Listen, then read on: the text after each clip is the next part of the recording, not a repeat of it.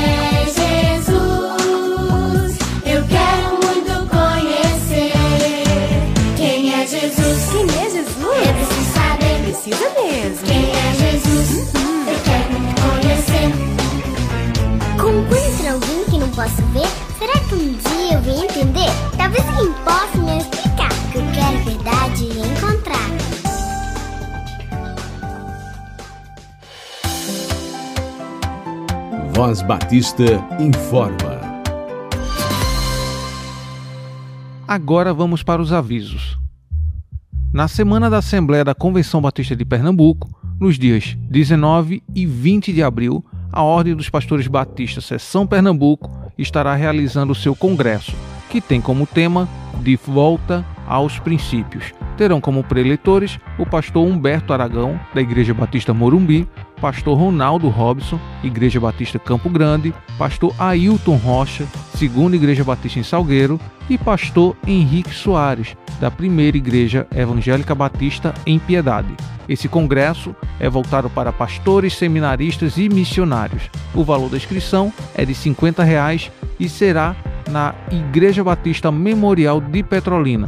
Para mais informações pelo site www Ordem dos Pastores Batista Pernambuco, no caso opbbpe.com.br.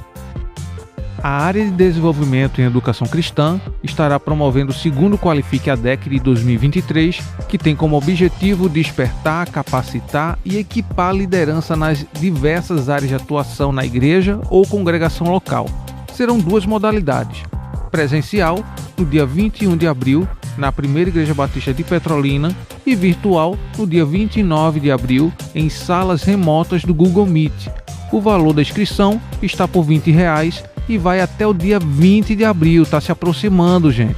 Mensageiro inscrito na Assembleia da Convenção Batista de Pernambuco não paga, mas precisa fazer a inscrição pelo formulário da ADEC e apresentar o comprovante de pagamento da Assembleia não deixe de participar do segundo Qualifique a DEC de 2023. Busque se capacitar para melhor servir ao Senhor. A Igreja Batista em Nova Morada convida você a estar presente no aniversário de 7 anos de seu Ministério de Louvor. Será no dia 29 de abril, às 19 horas, em frente ao terminal do Nova Morada. Sinta-se mais que convidado. A Igreja Batista Esperança estará promovendo, entre os dias 6 e 7 de maio, uma viagem missionária para Casinhas.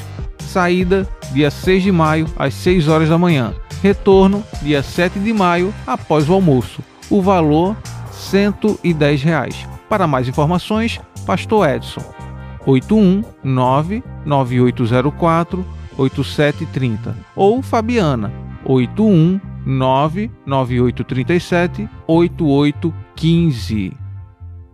Todas as segundas-feiras, às 10 horas da manhã, os pastores da nossa denominação se reúnem no espaço da Ordem dos Pastores Batistas Seção Pernambuco, no STBNB, para tratar de assuntos de relevância ao ministério pastoral. Na segunda-feira, dia 10 de abril, eu estive por lá e quem esteve conosco foi o pastor Marcos Barreto, falando sobre finanças multidisciplinar. Aproveitei o momento por lá e gravei uns trechos que você ouve agora. Voz Batista. Reflexão.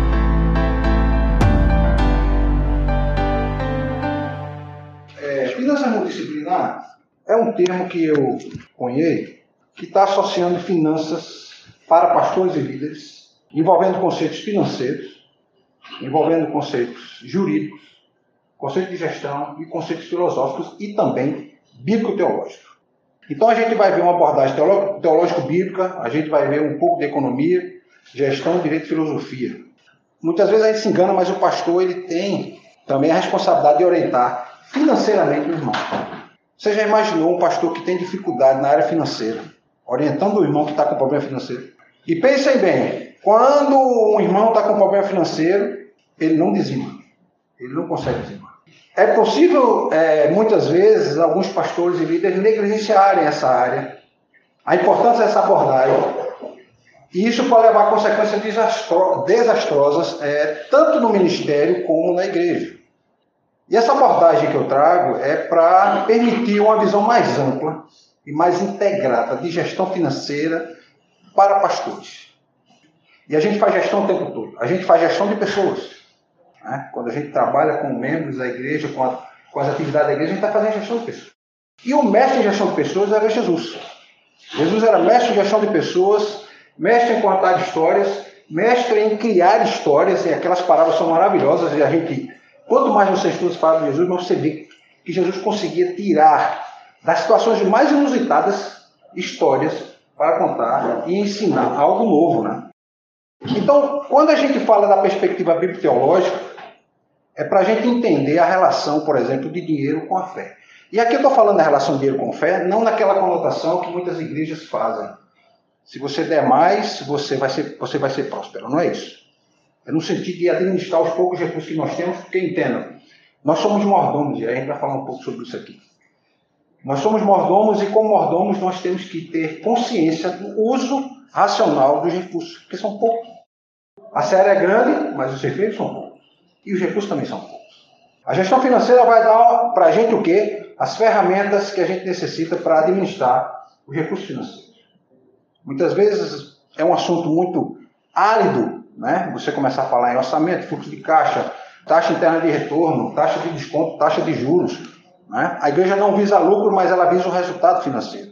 Se, por exemplo, um irmão quer é, fazer uma ampliação da igreja, tem que fazer com seus recursos. Então ele tem que começar a fazer sobra de recursos. Se ele tivesse uma empresa, ele olhar isso é o lucro. Não, na igreja a gente não pensa assim. Aquele recurso está destinado para ampliação do reino. Tem que conhecer um pouquinho da economia e finanças, porque muitas vezes a gente. Igreja que quer manter missionários, por exemplo, igreja do pastor Juvenal diz que quer manter missionários. Eu disse: olha, se você mantiver missionários brasileiros, você não vai ter muita dificuldade para entender essa relação de recursos. Mas se você mantiver um missionário no exterior, como é que você vai fazer? O missionário no exterior ele vive em dólar. Então você tem que entender um pouco da economia e saber, por exemplo, que quando há mudança de expectativa na política, ela altera a expectativa econômica e muitas vezes o dólar sobe, como aconteceu agora. Então, se você já tem um pouco de conhecimento ou tem auxílio de um especialista, você vai saber que você precisa fazer uma provisão, porque provavelmente pode ser que vai faltar recurso lá na frente para fazer face a essa necessidade missionária. Você precisa de conhecimento jurídico para ajudar você a cumprir leis e você evitar de ter problemas de responsabilidade civil. Só vou dar um exemplo para a gente poder começar a sentir o sabor né, do, do assunto. Você é pastor e chega um irmão e pede uma orientação sua. Pastor, eu estou com um problema financeiro e eu queria uma orientação do senhor. Você vai dar orientação bíblico-teológica. Mas imagina que você resolve falar algo que você pressupõe que conhece, mas não conhece tanto e não conhece tão bem. você dá uma sugestão para ele e aquela sugestão não, não dá certo. Tem pastor que já foi responsabilidade civilmente, foi processado por conta disso. Outra situação é se um irmão chega para você, diz, pastor, eu estou doente, eu estou fazendo um tratamento, e aí você diz assim, mas que tipo de remédio você está tomando? Vamos ver uma outra forma de tratamento. Olha, eu conheço um tratamento alternativo. Eu já ouvi pastores falar isso. Eu conheço um tratamento alternativo. E eu disse para ele, olha, a gente tem que, tudo bem que tem um tratamento alternativo, mas você tem que lembrar que há questões jurídicas envolvidas. Porque se você chega e dá essa sugestão, o indivíduo vai fazer esse tratamento alternativo e esse tratamento não der certo, a família dele pode processar você por responsabilidade civil. Por responsabilidade civil. A administração da igreja envolve questões filosóficas, sim, por questões éticas. Questões de transparência e prestação de contas, que é os dois pontos que eu vou tocar aqui, embora existam outros. Então é essencial que pastores e líderes tenham conhecimento. Eles não precisam ser especialistas, mas eles podem contratar um especialista, se precisarem, na área de gestão, direito, finanças e economia. Por que, que é preciso abordar a questão das finanças de forma multidisciplinar? Porque quando se fala em finanças, eu até comentei, né? Eu disse, olha, quando eu vim dar finanças da última vez, eu só dei um curso basicamente de finanças, não abordei mais nada. Primeiro, que eu era apenas um membro de igreja, eu não tenho consciência de, do que era o ministério pastoral. Hoje eu tenho consciência do que é o ministério pastoral. Das dificuldades que o pastor tem todos os dias. Nós temos demandas todos os dias e demandas, todas elas diversas, diferentes, as mais inusitadas. Mas é importante partir logo para a Bíblia. Primeiro ponto, primeiro fundamento é a Bíblia. Vejam só, a Bíblia é uma fonte muito rica de ensinamento. Isso nós temos consciência. Mas ela também é rica de ensinamento em dinheiro e riqueza. Riqueza no sentido de usar a riqueza em prol do rei, não é riqueza em benefício próprio. Que é outro problema, que o pastor pode incorrer em risco de ser, ser processado civilmente. E eu chego para a igreja e digo assim, olha, vamos contratar a empresa que de um amigo que é pastor, ele contrata, ele faz o serviço e coloca um vidro. Ou ele está com o funcionário. Ele pode não fazer na hora, mas o funcionário vai fazer o serviço né? ele está supervisionando. Algum funcionário negligente não faz com o esmero devido, aí você imagina aquela porta cair em cima de uma criança num culto domingo na escola dominical. O pastor pode ser processado por negligência. Então, estou dando esse exemplo para dizer o seguinte, que é necessário a gente ter essa visão de que na administração da igreja está tudo envolvido. Nós não podemos separar. A gente separa e a gente sistematiza para poder compreender.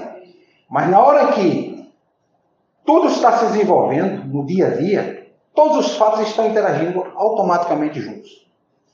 Então vejam só, é preciso a gente entender a relação entre fé e dinheiro para poder a gente orientar as nossas congregações, os nossos membros. Se o pastor tiver dificuldade financeira, como ele vai poder orientar o membro? Eu tenho um caso de um pastor que chegou para mim e disse o seguinte, pastor Marcos, com um bate-papo, tinham quatro pastores, eu conversando, e ele chegou para mim depois e disse, rapaz, eu vou lhe confidenciar uma coisa. Eu chegou um belo dia, eu era, não tinha tesoureiro na igreja, eu tive que assumir, tesoura, assumir a tesouraria. Que é algo que eu digo aos pastores, não façam isso. Não assumam a tesouraria. Coloquem alguém. Mesmo que precise começar do zero e treinar essa pessoa. Já que ele falhou nessa área, eu sempre digo o seguinte: Satanás ele não é onipresente, nem onipotente, nem onisciente. Mas ele é um ser milenar e, por conhecer as relações humanas muito bem, ele sabe onde vai dar aquele problema. Ele sabe que se o indivíduo está com dificuldade financeira, ele não vai conseguir repor, porque a estrutura de gasto dele está ali estabelecida e é muito difícil você reduzir gastos. Você tem que lutar para aumentar a receita, mas muitas vezes a gente não consegue aumentar a receita. A gente tem que reduzir gastos. Que é uma coisa que eu sempre digo. O pastor, ele tem que entender de finanças, mas ele não deve botar a mão na massa diretamente, como tesoureiro, por exemplo. A outra coisa é, é que a gestão financeira, ela tem que estar funcionando de maneira saudável e de maneira responsável. Porque você vai proteger a igreja de, de golpes e de fraudes. Então vejam só, a gente tem que se preocupar com isso porque a Bíblia diz que e mostra muitos princípios para a gente lidar com o dinheiro de maneira sábia e justa. A gente tem exemplo de homens que foram muito bons administradores, eu vou citar só alguns. Pode ser até que você não tenha outros nomes, né? Mas tem o caso de Jó, de Abraão, de Isaac, de Jacó, de José, de Neemias, de Salomão, de Barnabé, de Tito, temos Priscila e Áquila, e temos até um irmão que, segundo Coríntios 8, Paulo fala dele, mas não cita o nome dele. Né? Mas Deus nos chama para sermos bons administradores, porque Ele confiou a nós aquilo que Ele criou. Ou seja, a criação de Deus foi dada a nós para que nós cuidássemos dela. E tem um conceito que é importante, meus irmãos, e aí vocês vão entender. O conceito em finanças dentro da igreja, não na empresa. Dentro da igreja, um conceito importante é generosidade. A generosidade funciona em quem doa e a generosidade funciona na igreja. Como é que funciona? O irmão, quando é generoso, ele, ele contribui com o trabalho. Tem que haver generosidade. Paulo diz que a gente tem que dar com alegria. E quem dá com alegria também dá com generosidade. Por outro lado, quem administra também tem que administrar com generosidade.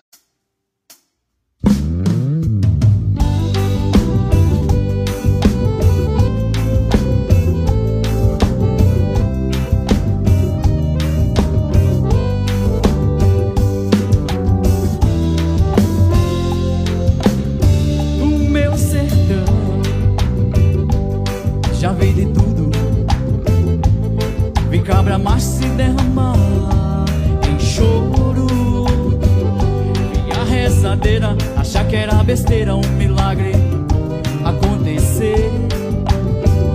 Por causa da fé em Jesus Cristo, por um novo irmão. É um milagre sobreviver nessa terra quente. Que basta sentir um pico de água pra o verde logo surgir e alegrar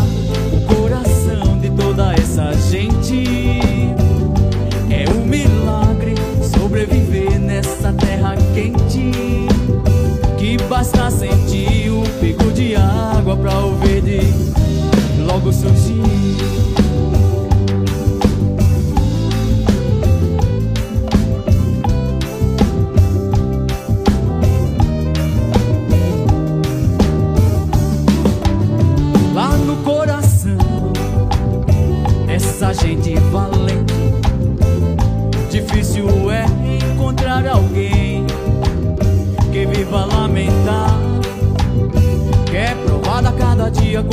Acredita no Filho de Deus. Chamado Emmanuel, que é presente a cada dia, apesar do sofrimento de toda essa gente. É um milagre sobreviver nessa terra quente. Que basta sentir um pico de água pra o verde logo surgir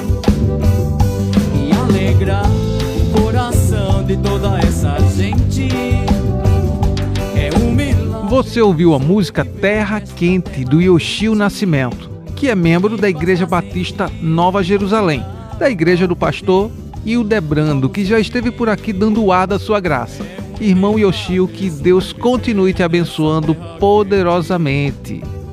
É muito bom ver a multiforme graça de Deus atuando entre nossa denominação. Se você é músico, faz parte de uma igreja batista e tem algum material, peça para que o seu pastor entre em contato comigo para que a sua música seja divulgada por aqui.